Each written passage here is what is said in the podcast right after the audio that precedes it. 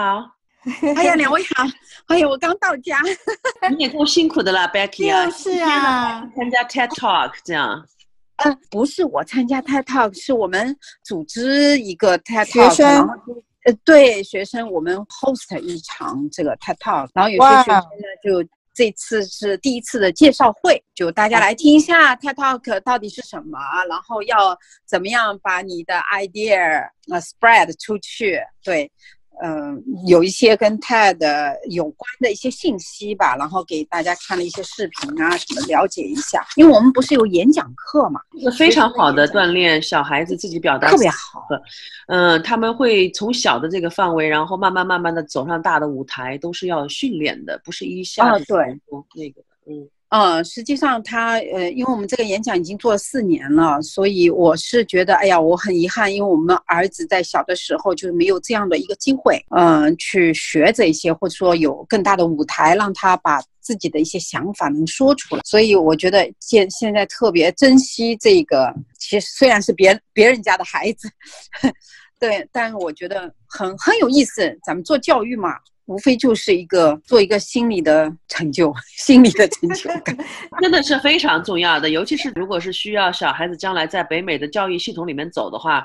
自我表达那个清楚和那个交流跟那个都是非常重要的，也是我们的一个短板吧。可能是亚洲人比较不擅长这种不擅长自我表现，因为我们的教育体系是听老师讲为主，从来就还很少有给孩子自己表达的这样的一个太对了机会，嗯。这个就华人的孩孩子的一个短板，的确对对。如果是说延伸到我们今天要讲的这个话题，说关于 positive 的夸奖和这个嗯的话，其实跟的都是息息相关的哈，你不觉得吗？这个呃，肯定是有很大的一个关联度，所以今天我们这个话题想要怎么样安排？大家继续讲，我已经录音了，我觉得你讲的就很好。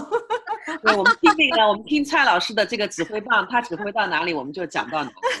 哦。Hello，大家好，主持人现在才轮到发言，好吧，Sorry，不好意思，我们太慢。没有没有，我觉得非常好。就是呃，对我们今天本来的话题呢是要讲，就是西方人的这种感恩和赞美别人。我是因为呃来了这些年以后啊，自己的这个领会和体悟会比较比较的多。然后我觉得呢，我是很享受这样子的一种氛围，就是说我们经常会被别人夸奖，然后呢自己就只要是跟这种人在一起沟通交流，我就觉得就感觉挺开心、挺舒服的。像比如我今天，我也给你们分享一下。我今天呢是昨天我们家的邻居就发信息给我说，请我去他们家，就是喝一个下午茶。今天，因为他烤了一个蛋糕，啊，这家人呢是意大利人，啊，妈妈呢是呃，应该是意大利裔的这个呃美国人，但是他也是会说意大利语的。然后他的先生是纯粹的意大利人，就是像我一样，然后结婚移民到了美国，也是这个美国的，就是说意大利的男生这样跟美国的女生结婚这样。对，对的，对的，对，很好玩的。啊，然后他们家有两个孩子，呃，就就叫我去喝茶，然后带着我们家 Ava，我们家我侄女一起，然后我侄女跟她女儿两个人在那聊天。其实我们是坐在一起聊天的，这个小孩子参与到这个社交交活动中，这也是我一直想讲的。美国的美国的这种社交的礼仪呀，就小孩子就是他是一个独立的一个人，在一个家庭里哈。像我们去这些呃人家里面，孩子也会很主动的来跟你打招呼，而不是说好像哦那是那孩子，孩子就不要来插大人的话呀什么的，好像没有这样子哈。嗯，对，这个跟美国的这个教育有关。那他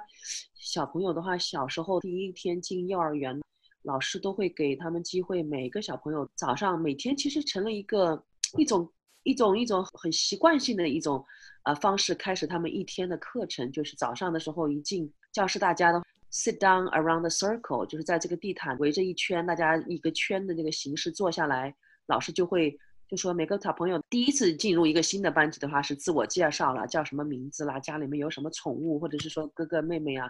那以后的话呢，是大家都互相熟悉了以后，他们还是会有早上的这样一个 greeting 的这样的一个。一个环节。早上老师啊，全班同学在这个地毯这里围着一个圈坐下来，我们每个人讲一下，哎，今天早上有什么那个。家里面有什么事情跟大家分享一下呢？这样每个人都会说啊你好，跟他隔壁的小朋友这样说一声，打个招呼，说你好，Becky 呀，或者是然后 Becky 又会对他旁边的那个小朋友说你好，你好，然后会对他旁边的说哎你好，Helen，就 是这样，每个人的话都要做这么一个这个这这个环节，我觉得对他们来讲是是一个很重视的一个仪式感吧，那种。嗯嗯，这个特别重要，我是这么感受的，在这边呢这么多年。呃，当然现在也慢慢的习惯了，就是你会听到的谢谢特别多，就是在你生活当中的时时刻刻，你都会听到谢谢，然后你也会经常会说感谢谢谢，就是任何一个小的举动或者一句话一个眼神，好像这变成像你呼吸一样自然，所以我是说，就是在这边很 positive。就是特别的积极，你做任何的事情，你都会有一个回馈，这个回馈都是正正能量的、正面的。这个就是在生活当中时时处处，就像说 greeting，哎，我这个是一个仪式，这个仪式就是天天要做的，大家都不觉得奇怪，但是这个仪式做了就觉得很舒服，就说哎，我说了谢谢，我也很自然，那我接受别人的感谢，我也觉得啊，还是很舒服，不管听了几百遍，总是。它是一个好的词，对不对？这个说到这个的话，因为我从，呃，中国来呢，以前在这个文化上面有一些冲突的，就是觉得自己家里的人还要说谢谢干嘛？那么，嗯，那么虚伪的话，好像感觉就不是那么，不是那么真心的。别人帮我做了什么事儿，或比方说我先生帮我做些什么事儿，我会觉得理所当然了。对，那那他们的话没有，他们好像。就是已经在他们这个习惯里面了，即便是父母亲啊，或者是帮你拿个什么东西啊，他们也会说谢谢。然后妻子和太太，所以花了我很长时间，因为我儿子的时候帮我做了事儿以后啊，盯着我看，我说哦，谢谢谢谢。如果我要是不说谢谢，他会盯着眼睛看我说妈妈，你没有跟我说谢谢。对对哦，对不起对不起，因为我也是经过很长时间才把自己的这个习惯改过来的。以前的话，是的，是的。我是你妈妈，你帮我这件事不是很正常的，应该孝顺我的。我为什么还要跟你说谢谢的东西？对，是是。所以其实这里呃，刚过来的一段时间呢，给予和接受致谢，其实在生活当中是要学习的一门艺术。我真的是这么认为，就是开从开不了口到把它说的既甜美，然后又是真的是从你内心说出来。对，其实接受方对你所讲的这个致谢。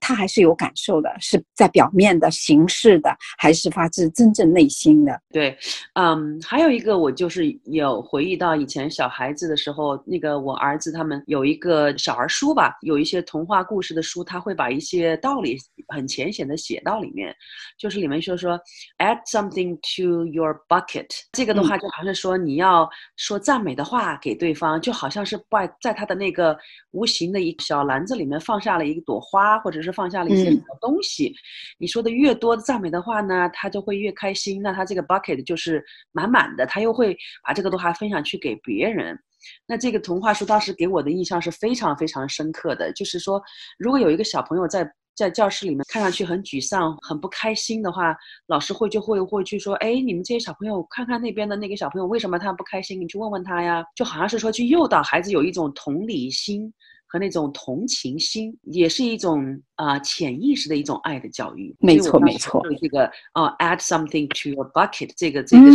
当时我的话印象很深的，就是小孩子越有人赞美他的话，啊，你今天好，你的笑容好开心啊，或者是说我好喜欢和你做朋友啊，那这样的话，小朋友越听得越多，他就会越开心，他就会去越又把这个爱的话又传给到别的同学那个身上去，是这样的。我的这个是我很深的一个印象。我也是这样子的觉得，就是说，我认为呢，这是一种呃循环，就是孩子从小，当然我不知道说这种文化，就是他们呃这种 positive 的积极向上的这种去感恩、去夸奖别人的这种文化，到底是从哪来的？但是起码教育是一个很重要的环节，就像 Helen 分享的，从幼儿园开始就会有这样子。这种爱的教育的，就开始教学孩子怎么样去做。而本身他们的父母，大多数人也都是有这样子好的一种行为习惯，所以就回到家里，他也耳闻目染，自己的父母对自己说的话也都是这样子的。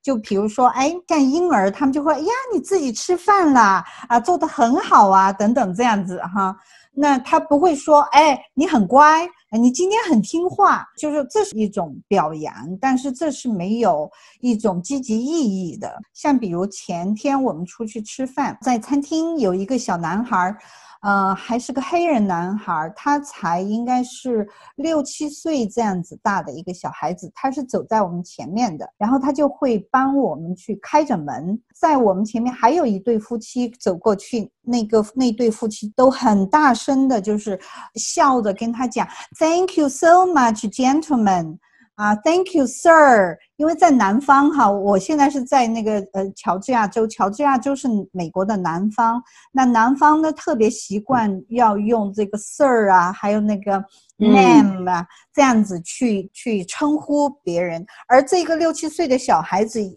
一对成年的老夫妻都会叫他 sir，这样子去夸奖他。那小孩子。就是说，他在这种夸奖中，其实他就他也得到了爱和自信。我觉得，就很多很多这样子的场合，这种环境和文化，就造就了。这样子的一种氛围，所以教育是非常重要的。然后家庭父母的这种带领也是非常重要的。对对对，呃，我现在突然想起，就是我们刚刚谈论这些问题当中啊，实际上我们谈到了一个 positive 的这个激励。这样说，我在 positive discipline 的课程当中学到的，实际上我们要区分一个表扬和鼓励。鼓励和表扬其实是两个不同的东西。那我们家长呢，是因为孩子做好了，我们就给他表扬，就表扬这件事做好的一个成果，就说哎，你很棒。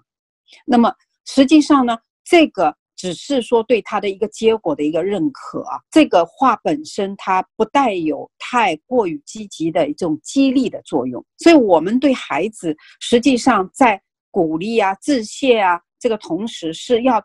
有一个这样的一个目标，我这句话反馈过去，希望能给到孩子更多的能量或者力量，他去做的更好，再往前走。所以，我我觉得可能这个里面，我们家长比较会用表扬词。我以前也很 confused，就说这两个有什么？从文字上有什么？太大的区别，其实它的内涵上是完全是不一样的。嗯，对。还有就是说，我想继续补充一点，刚才 Becky 讲的这个，就是说表扬和这个鼓励哈。表扬的话呢，是说表扬这个事情结束了以后的一个结果，看重于结果。这边的很多老师他们会比较注重于这个过程，就是说我很认可你的这个努力，我看到你在那里哈。非常努力的想把这幅画画得很好，可是的话呢，有些人天生比较适合绘画，天生的话喜欢唱歌，那有的时候的话，可能他并没有做出很大的努力，就能够达到一个很好的一个结果。那这种情况的下呢，如果只是说表扬他最终的这个结果，可能反而让他失去了那种，就是说通过我自我的不足，我要去通过努力提高自己的这样的一个过程，对，略掉了。是是是。是，所以尤其是现在，嗯，针对比如说有一些青春期的家庭啊，就是父母和孩子之间这个沟通越来越不顺畅。那么这个里面的一些问题呢，就是说我如何去看待他的过程？其实每个孩子在成长过程当中，他需要被看见。我觉得这个鼓励呢，就是说哈伦刚刚讲的是，比如说我看到了，我注意到你很努力，你一定为自己感到很骄傲，而并不是说，哎，我喜欢。你写的作文，这个我真为你骄傲，这个是一个结果。但是我观察到他的努力，其实这句话应该给孩子带来更大的一个能量，我是这么认为的。对，我也有体会，就是，嗯，我想刚才你们两位讲的这个啊，表扬是对于结果的一个 opinion，就是一个嗯判断。一个评价，那这种判断和评价就表示了说话这个人对你是有一种态度的，嗯，就是他他的这个态度是基于你做的这个结果好坏而给你一个态度，啊，那。我如果是在这个过程中，嗯，就是咱们说的这种赞美、这种夸奖，这个是指的是他的这个过程的事实，就是过程中我的确努力了，我的确思考了，我的确去尝试了。那么至于结果是正确很好呢，我们不去判断这个结果，我们要给予孩子在这个过程中他所做的事情的一个肯定，因为这是一个事实，他付出了。他思考了，他也尝试了。对，没错。说到这个就是细节上面呢，我就觉得这就是我们所说的，就是你如何去夸奖一个事实。呃，那么比如举例子讲，我经常会听到，就是呃别人夸我，或者我听到别人相互之间的这种夸奖呢，就比如说在超市里面、商场里面会听到，我喜欢你这件衣服很漂亮，我喜欢你的那个指甲油色彩很漂亮，然后或者说我喜欢你的耳环，我喜欢你的项链。像比如我们我经常去的超市的那个啊收银员，有一次我就跟他讲，我说我很喜欢你的耳环，因为那天是美国的独立日前，他戴的是一对国旗的耳环，他就跟我说这是我妈妈送给我的，他已经有估计有六十多岁的一个老人了。美国人在夸奖别人是一些很具体的事实。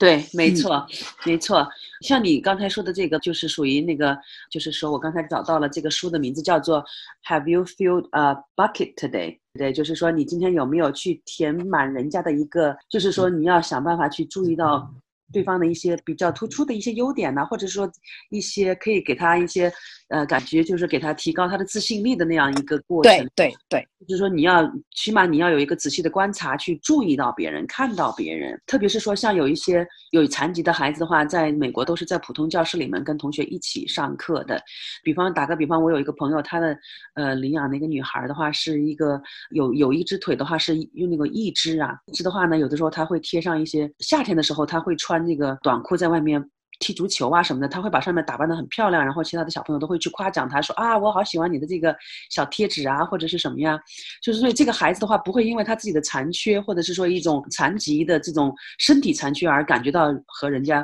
不一样，反而是很多朋友的话会关注他，会赞美他。这样的话呢，也是给他很多一种爱的鼓励吧，也是没错没错看到的一种一种认可。这个的话，在美国的社会文化里面，好像是非常非常重要的一点。哎，我我也是，正好我也想再补充一下，就是刚才你说到的一句话，是我喜欢你的这个小贴纸，